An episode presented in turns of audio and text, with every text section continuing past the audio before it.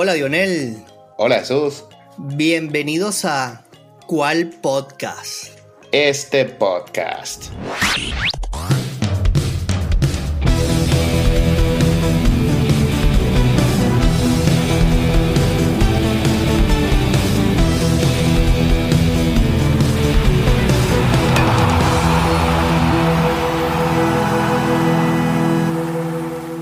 Bueno, Dionel, ¿qué clase de cierre de campaña?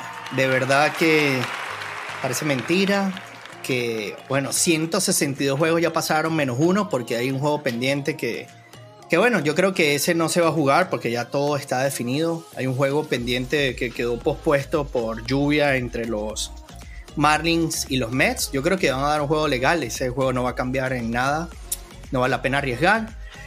Pero de verdad que ¿Qué, cierre de campaña, hermano?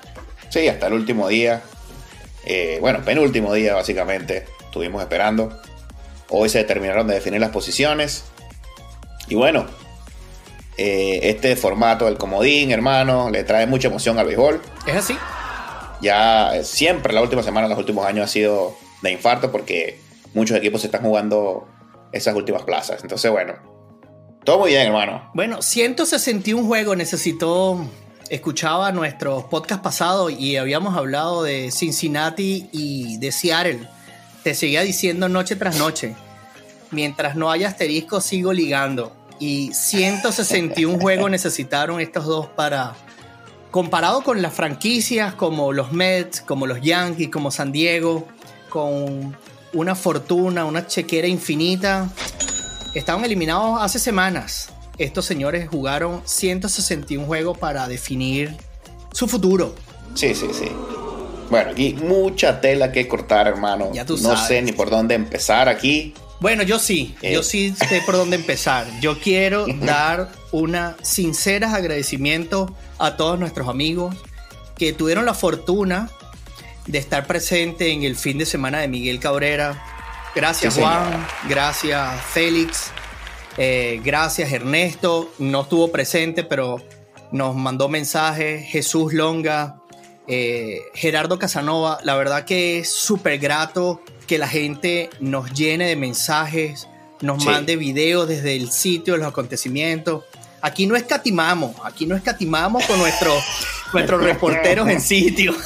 Sí, señor. Vamos.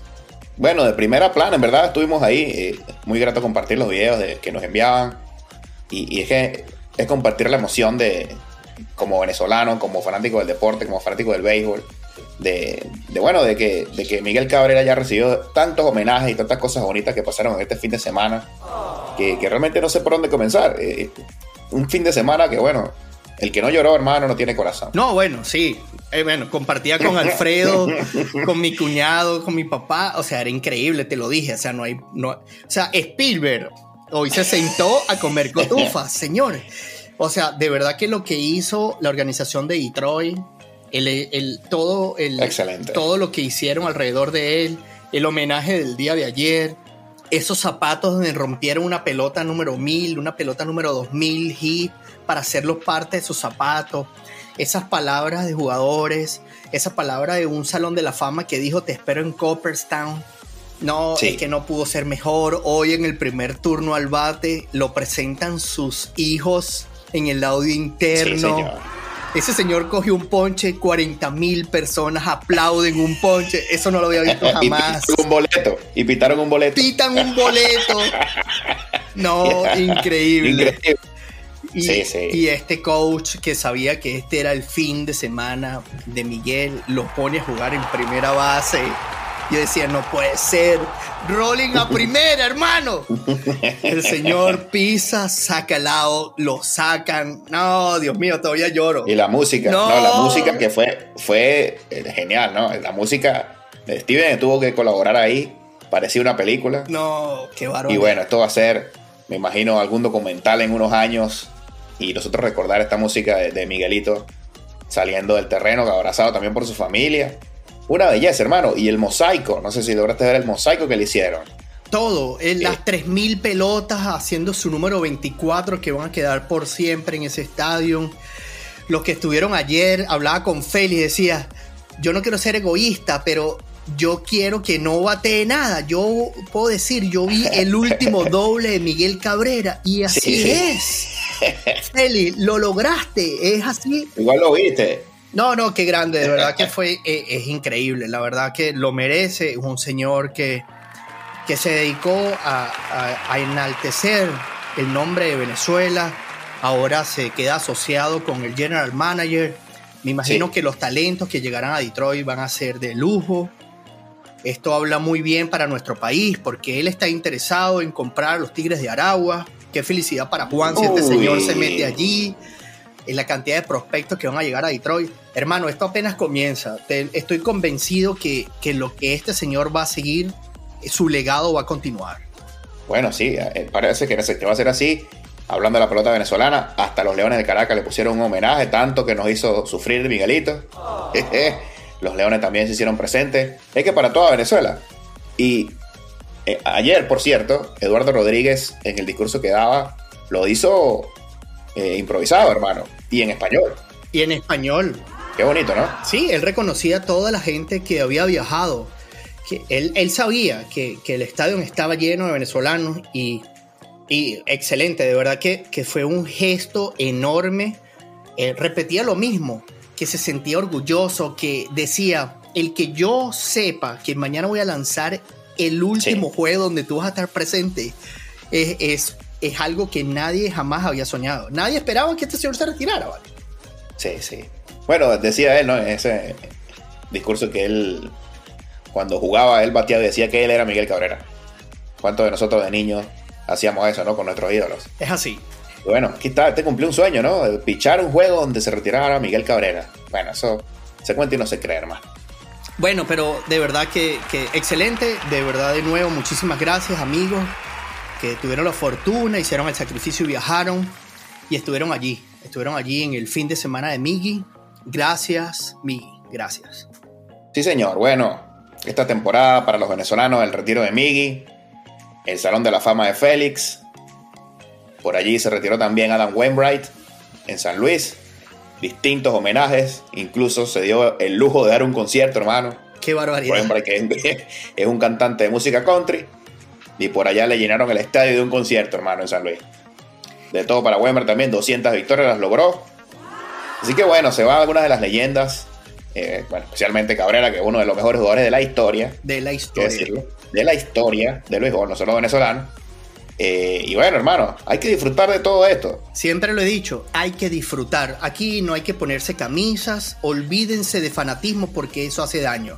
Hay que disfrutar, hay que disfrutar porque propios y extraños admiran a este caballero. Hay gente que quiere sacarle el negativo a todo. Olvídense de eso, disfruten. Este señor hasta el último día jugó como un profesional, lo dio todo. Gracias. Y sonriendo. Así es. Gracias, Miggy, por todo. Gracias por todo. Gracias. Concuerdo contigo, mira, y, ahora que hablamos de números, ¿no? Porque tenemos que ir a materia de una vez, ya tenemos los listo el wild card. Este, yo quiero reconocer dos jugadores venezolanos que tienen una campaña que si no fuera por esto de Miguel Cabrera, estuviéramos hablando con, de ellos desde el comienzo. Yo quiero comenzar con la regadera. Este es el único caballero en 150 años de historia de la MLB que se da el lujo de haber ganado un back-to-back en, título de bateo en dos ligas diferentes. Este señor es un fenómeno, Dionel. El año pasado lo ganó con 316 de averaje y este año hizo 354 de averaje con los Marlins. Hermano, esto tiene que tener dos asteriscos, ¿entiendes? Porque no es que lo ganes con los Yankees, no es que lo ganes con Atlanta, no es que lo ganes con los Dodgers lo ganó. O sea, a los Marlins tú puedes pasar a ocho jugadores por bola y no le pichas a él. y este señor batió para 354. No, no, una, barbaridad. Qué barbaridad. Una barbaridad lo de, lo de Arraez. No, lo de Luis Arraez, qué felicidad. Me dio un gustazo esta última semana que pudieron llevar a sus padres. Estuvieron presentes, se lesiona, qué, qué infortuno que no lo pudieron ver jugar pero de verdad lo que hizo este señor y lo que hizo Ronald Acuña, es es Sí. es súper destacable. Este señor se robó 73 bases, hermano. Increíble. Seguía botando honrón y yo decía, pero envásate, señor. O sea, estaba Sí. tan, tan loco en su, en su swing Sí. que seguía sacando pelotas a la banda contraria como, como si nada, hermano. No le importaba. Sabes que siempre discutimos. Ellos saben sus números, ellos saben a lo que están jugando. Pero ¿cómo le podía dar más suavecito para pararse? No, se Sí, iba sí, para la no calle. hacer nada ¿Mm? para la calle. Sí, sí, bueno, hablando de padres, hermano, que después en estos últimos días por ahí salió el padre de Bruce Graterol, o la madre, mejor dicho. La madre. Hermano, es el mismo Wine Up del hijo. Es una recta, hermano. Recta a la esquina de afuera, señor. ¡Pah! Sonó esa. ¡Qué barbaridad, vale! Qué grande, Bruda. Ahí está el talento, ¿no? Ahí está, de ahí viene. Eh, Es fenomenal. ahí ese, ese momento también con Bruce No sé, me imagino que tenían años sin verse. Decían que eran que- siete años, que no veía a su madre. Sí, De hecho, en mi trabajo me lo preguntaban, me decía, pero ¿cómo siendo un grande liga no puede traer a su mamá? Y yo le digo, bueno, es que tenemos que hablar de muchas cosas. eh, siéntate, vamos por un café, porque esto no va a acabar.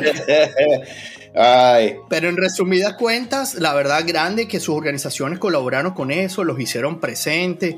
El papá y la mamá de Miguel hicieron el primer lanzamiento ayer. Su mamá también Eso. sacó la clase. Qué, qué barbaridad. Sí. De verdad que Detroit se votó. Gracias, Detroit, porque, wow, de verdad. sí, bonitos gestos. Bueno, de nuevo Venezuela está por todo lo alto en las grandes ligas, hermano. Sí, señor. Y bien, llega la hora de la verdad. Aquí ya estamos a las puertas del wild card y tenemos los enfrentamientos, hermano. ¿Cómo no? Empiezan el día martes, octubre 3, con las siguientes series. Dímelo. Caco, aquí acoto para ti. El mejor de tres. El que gane dos de aquí, back to back to back, es el que va a enfrentar a los otros que descansan. Ok, bueno, la primera serie es Rangers de Texas, Tampa Bay Rays, en casa de Tampa, estadio favorito de mi amigo Juan. Los Marlins de la Florida enfrentan a los Phillies de Filadelfia, otra vez los Phillies Que no, en pod- el no podemos dejar de nombrarlos. Toronto Blue Jays contra los Minnesota Twins sin Arraez.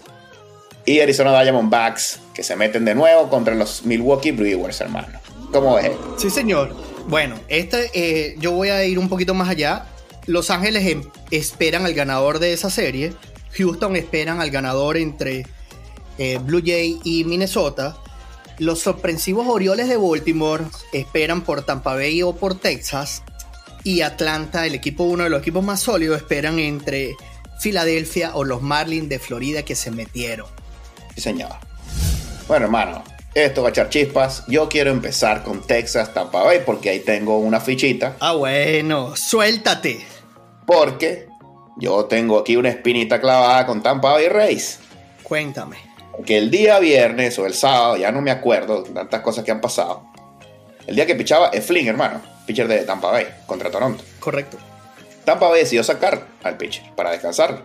Juego, hermano, que nosotros, todo el oeste de la americana, necesitaba que Tampa Bay saliera con todo a ganar. Porque nos estábamos jugando toda la vida aquí. Todos. Entonces el equipo de Tampa Bay decidió sacar a Flynn. Le dieron una pela, 11 a 2, algo así. Hasta honrón de, de, de- De pierna. honrón de- de pierna dieron. Dentro del campo, es así. Entonces Tampa Bay se quiso guardar a Flynn.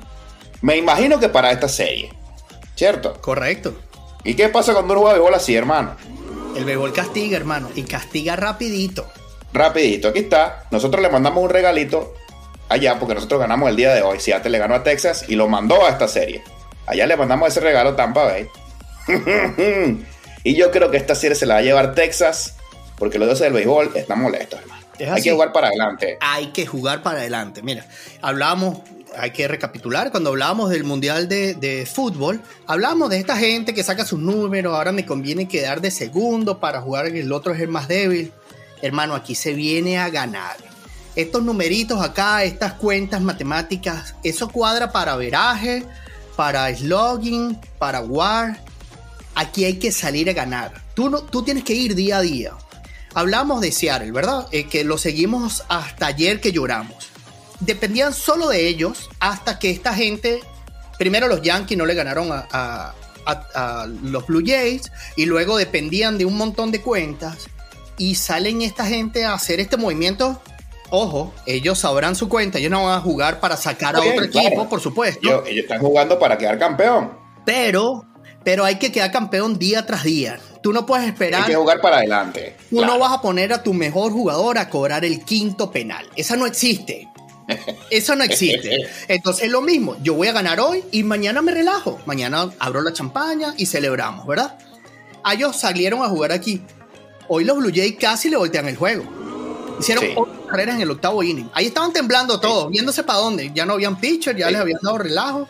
Entonces, cositas, esas cositas, los dioses del béisbol pasan factura. Son importantes, sí señor. Porque Atlanta, me voy a saltar para Atlanta porque es que esto echa chispa. Claro que sí. Atlanta dijo, nosotros aprendimos la lección del año pasado.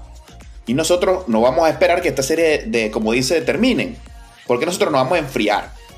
Y este año Atlanta, hermano, va a ser juegos simulados entre ellos. Y van a dejar que el público entre. Claro que sí, a las prácticas. Es una práctica simulada. ¿Eh? Y van a tener público. Porque ellos no quieren perder el timing. ¿Es así? Y Tampa Bay parece que se está relajando porque tenían el comodín en la mano. Asegurado. Y eso no está bien. Entonces, esta serie, hermano, yo creo que aquí Texas tiene mucho que buscar. Bueno, ahora que vueles a Atlanta, te lo consulté. Yo dije, ¿qué pasó? Sacaron a Olson. ¿Hay algún número aquí que yo no esté al tanto y quieran asegurarle? Ya, cuña. Lo sacaron a todos, pero hasta el día de hoy jugaron esos caballeros. Bueno, y los presentaron en el line-up, por lo menos. Y lo mismo hizo los Dodgers de Los Ángeles. Acaban Sí. de despedir al, al, al coach de San Francisco y se mandaron una serie como si no tuvieran mañana. Sí. Entonces eso habla de organizaciones serias. Discúlpenme, pero Sí. a- aquí es así. Aquí hay que poner el nombre y apellido a las cosas y hay que ser responsable cuando tomas esas decisiones. Tal vez eso no sea, pero así nosotros los vemos, lo que apreciamos el béisbol de otra manera. Eso lo va a decidir el béisbol mismo cuando salga el señor Eflin a pechar. Vamos a ver, porque los Mariners hicieron algo muy parecido con George Kirby. En una serie, hermano, que no se me olvidará nunca. El 29 de agosto contra Oakland. El señor Kirby salió lesionado por un supuesto problema eh, estomacal. Muy sospechoso esto porque era Oakland. Y Kirby estaba como atravesado en la rotación, hermano. No, que, no quedaba Castillo Kirby, que es el 1-2. Y entonces se decidieron los Mariners sacarlo contra Oakland. Y esta fue una decisión para mí que hizo que el equipo se viniera abajo. Desde esa decisión, los Mariners no agarraron el rumbo. Ese juego que sacaron a Kirby, que no jugó Kirby, lo perdieron los Mariners. La intención de los Mariners era poner a Kirby contra los Mets, que era una serie más difícil. En esa serie, sale Kirby y perdió el juego. El único juego que pierden contra Oakland, cabe destacar. Y ese, claro, ese fue el único juego que perdieron contra Oakland. Pierden contra los Mets. Siguen, siguen eh, en siguiente serie contra los Dodgers. Vuelven a perder. Y todo esto era con la única intención de que Kirby quedara para el último juego, para hoy. ¿Y qué pasó? Llegamos sin posibilidad. Sí, el juego que se perdió contra Oakland pasó factura el día de hoy. Entonces, amigo, hay que jugar para adelante, todo el tiempo. Todos los días. A ganar, día a día. Hay que hacerlo, hermano. Es así. Bueno, y ahora que hablamos en aguas que conocemos, yo quiero hablar del señor Servais, que lo bautizo como Joseph Mourinho. Señor Servais, señor Joseph Mourinho. El béisbol y el fútbol está inventado. No vas a inventar una pelota que haga unos rebotes diferentes. Este señor trató de hacerlo todo, Lionel. Hablaba contigo, cerraba el techo, mojaba de más el infield Sí, a un pitcher que el 11% de sus batazos, que su repertorio son puras rectas, hablo de Castillo, pone el, el, el infield bastante húmedo. Una persona que en su vida le han dado un rolling. No entiendo para qué hace esto, pero bueno, eso son partes de, esta, de este juego psicológico. Y esto tiene sentido hasta que ves tu line-up y tú dices, esto tiene que ir de la mano con algo más. Yo nunca he visto hasta el día de hoy que un equipo de tanta ventaja dejando un bateador designado de noveno acto. Esa, bueno, hermano, eso no existe. hermano, esa no existe. No, no, no importa lo que haya estado en su mente. La verdad que yo quisiera, yo quisiera tener la, la- la fortuna de, de entender estas cosas, porque hay veces que a los genios se les señala, ¿verdad? Porque estuvo hasta el último día peleándola. Claro. Y, y trabajaba, abría el, abría el techo, ponía el- el- la grama más alta, mojaba más en la cosa. Él trató de hacer todo esto Pero después de esa inconsistencia en su line-up, yo decía, hermano, estás dando demasiada ventaja. Bueno, tú no puedes jugar con el cuchillo entre los dientes todo el tiempo. Eso de, de eso que estás hablando de rega, la grama, sube la grama, pon el césped mojado. ¿Por qué estás buscando esos detalles si lo único que tienes que hacer es poner a un tipo de poder como bateador designado? ¿Por qué quieres reinventar la cosa? Mira, hermano, ningún equipo de las grandes ligas puede tener de noveno el bateador designado. No. Porque para eso se inventó el bateador designado, hermano, para que tú pongas a una persona que de repente no es tan bueno fildeando, ¿verdad? Claro, o corriendo. Para eso fue que se inventó, que no corra mucho y tú lo pones ahí porque el tipo tiene bate. Entonces los Mariners se dan el lujo de ponerlo de noveno. Y nada que criticar al, jugador que estaba ahí, porque lo, de verdad que da todo. Él no tiene la culpa, mira, voy a, vas a jugar de noveno, bueno, ¿qué voy a hacer? Voy a dar lo mejor de mí. Pero tú no puedes tener a, una persona que tiene un jonrón, hermano. No existe, por eso estás dando demasiada ventaja. Un jonrón en la temporada completa de bateador designado. Esto no, y te, nos estamos jugando la vida, hermano. Eh, depende solo de ti, no puede ser, de verdad. Servais, habíamos hablado de que tenías votos a ser el manager del año hasta que tú mismo tiraste esto a la basura. Vamos a ver, vamos a ver si, si lo nominan. Quiero ver, porque hermano, ponte el equipo no era tan bueno y estuvimos vivos hasta el 161. Es cierto, lo dije acá, pero no puedes dar esa ventaja, hermano. O sea, tú como pitcher, tú como pitcher, ¿sabes? Bueno, normalmente tú te enfocas. Paso a Julio y. De, a los primeros cinco y de aquí para adelante, hermano, que mantequilla. ¿Cómo te administra? Tu pitcher mentalmente ya te está ganando sabiendo que él no tiene que esforzarse allí. Sí. Bueno, mira, yo veía el quinto bate en un momento bateaba 201 puntos con 7 cuadrangulares. El quinto bate. Estamos hablando de que jugó toda la temporada, no es un jugador que se lesionó, que llegó. Puso de quinto bate a un jugador que tiene 7 honrones y 201 de averaje en un juego de vida o muerte.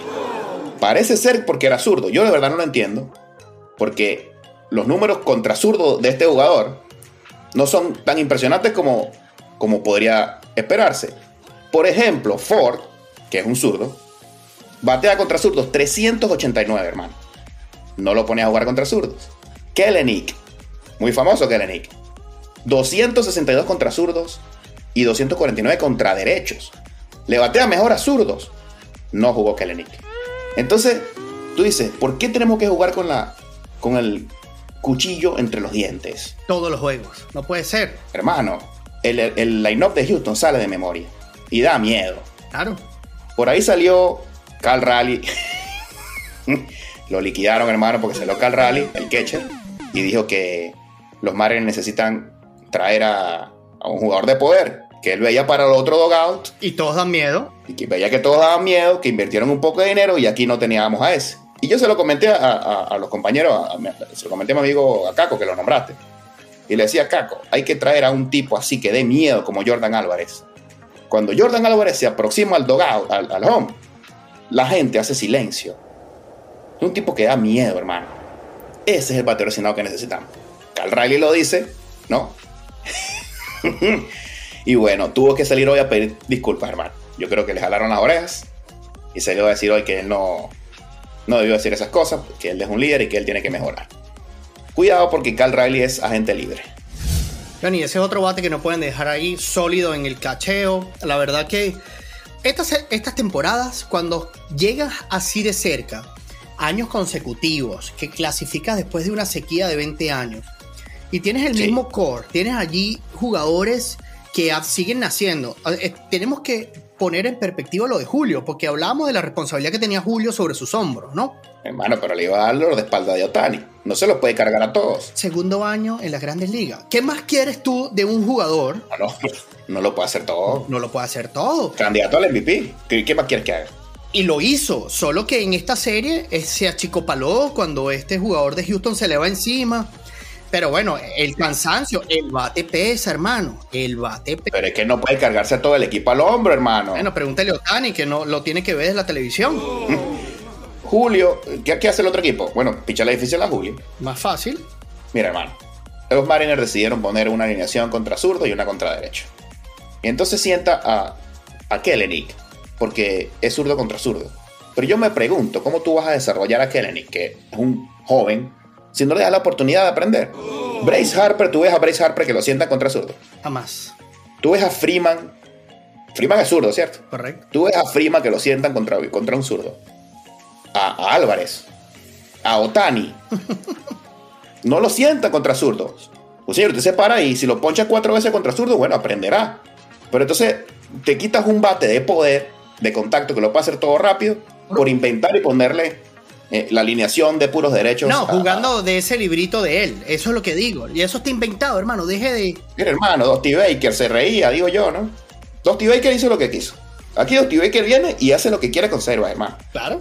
Y, y- y Bruce Bochy, que es un súper veterano, también. Hubo un juego, hermano, contra Texas.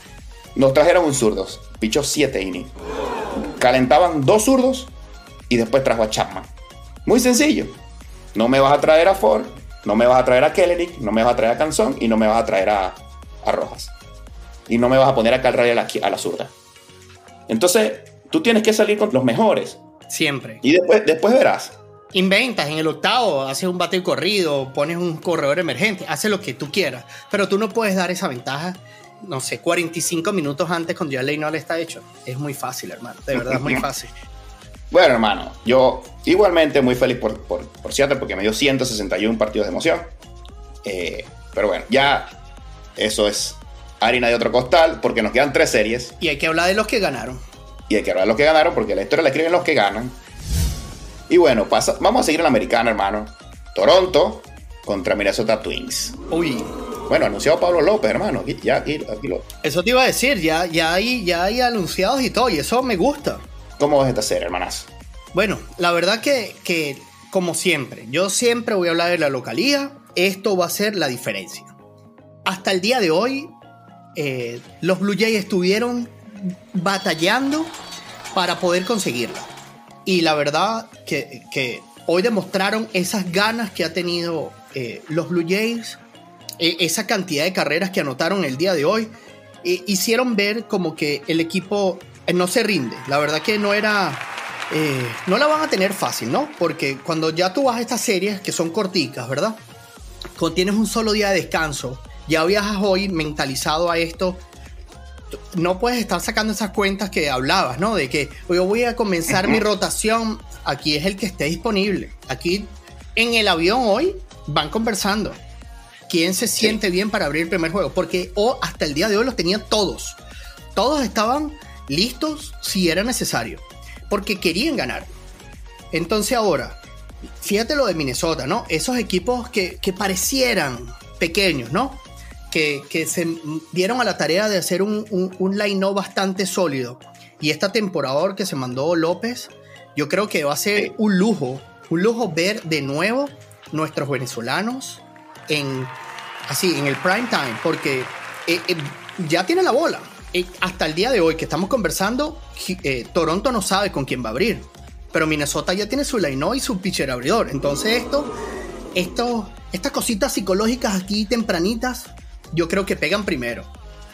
Bien. Bueno, yo voy a apoyar a Pablo López, pero Minnesota, hermano, equipo, un equipo que no, ofensivamente no es tan poderoso como los Blue Jays. La ventaja de localidad será suficiente. Este equipo perdió a Raj, hermano. Yo no sé.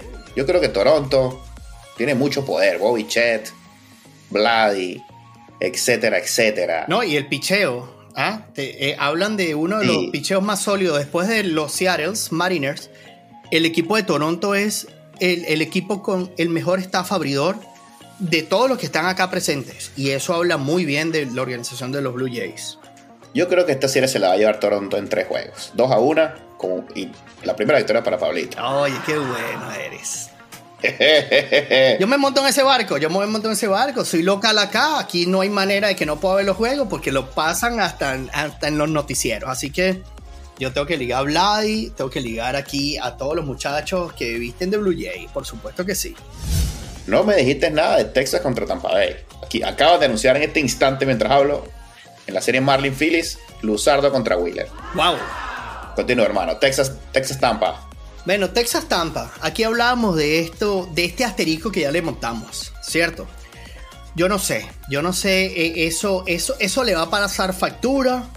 Yo creo que luego de ver esta serie de Texas en Seattle, esta, esta sabiduría de, de su coach que nunca supo, nunca supo de, de miedo. Yo digo, yo lo veía súper centrado. En los Mariners era el que tenía la necesidad de, de ganar. Y Sí. él lo supo manejar él muy bien, manejó su line-up, manejó su, su, su bullpen Sí. súper tranquilo. Este, y la verdad yo creo que acá, incluso de nuevo, hablando, siempre voy a decirlo, en la localía vale muchísimo. Yo creo que aquí también le pongo mi fichita aquí a Texas. Dos cositas de Texas que vi en esta serie. Chapman, como que tiene problemas en una pierna, Así. porque el movimiento lo cambió. El wind up es diferente, hace como una pausa. Y yo creo que esto le está trayendo problemas a Chapman. Aquí votó el juego el primero. Dio boleto, no encontró la goma. Nunca metió un strike.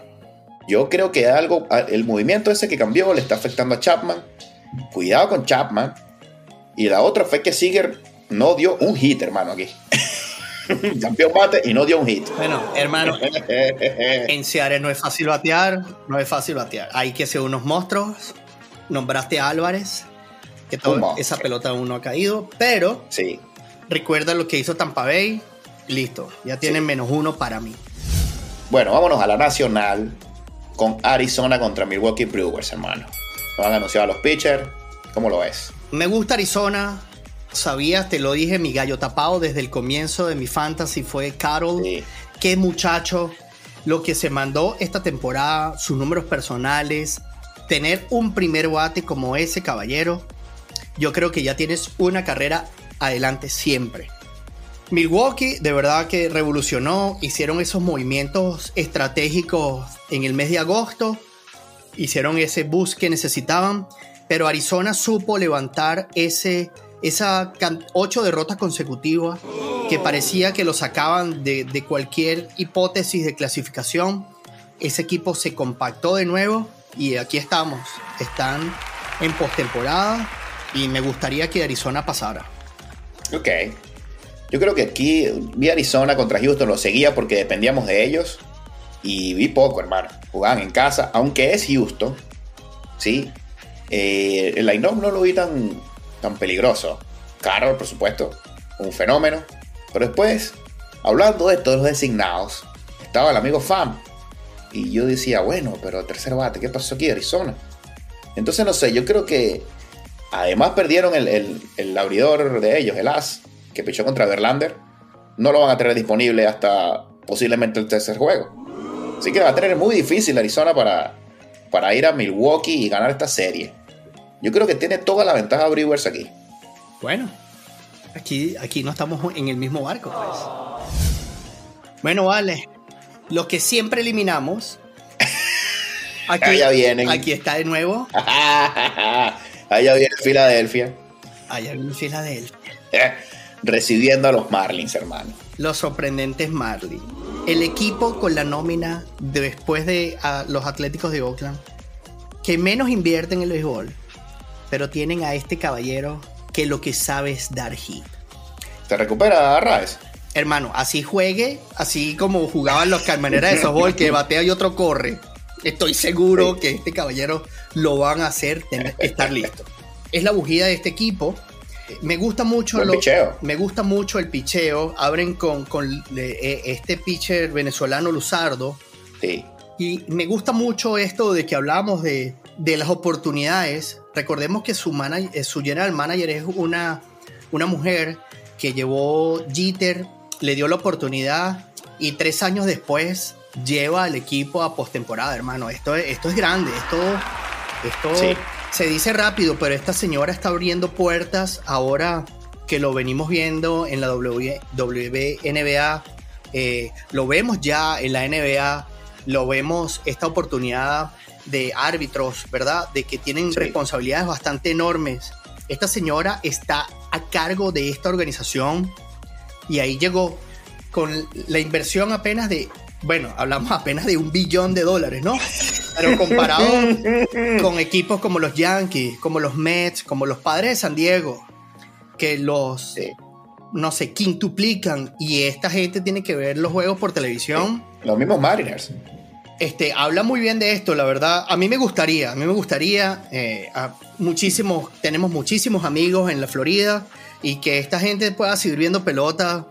Y bueno, vale, es nuestra costumbre, hay que eliminar a, a los Filadelfia y ellos que sigan ganando y nosotros volvemos a hablar de ellos. Claro.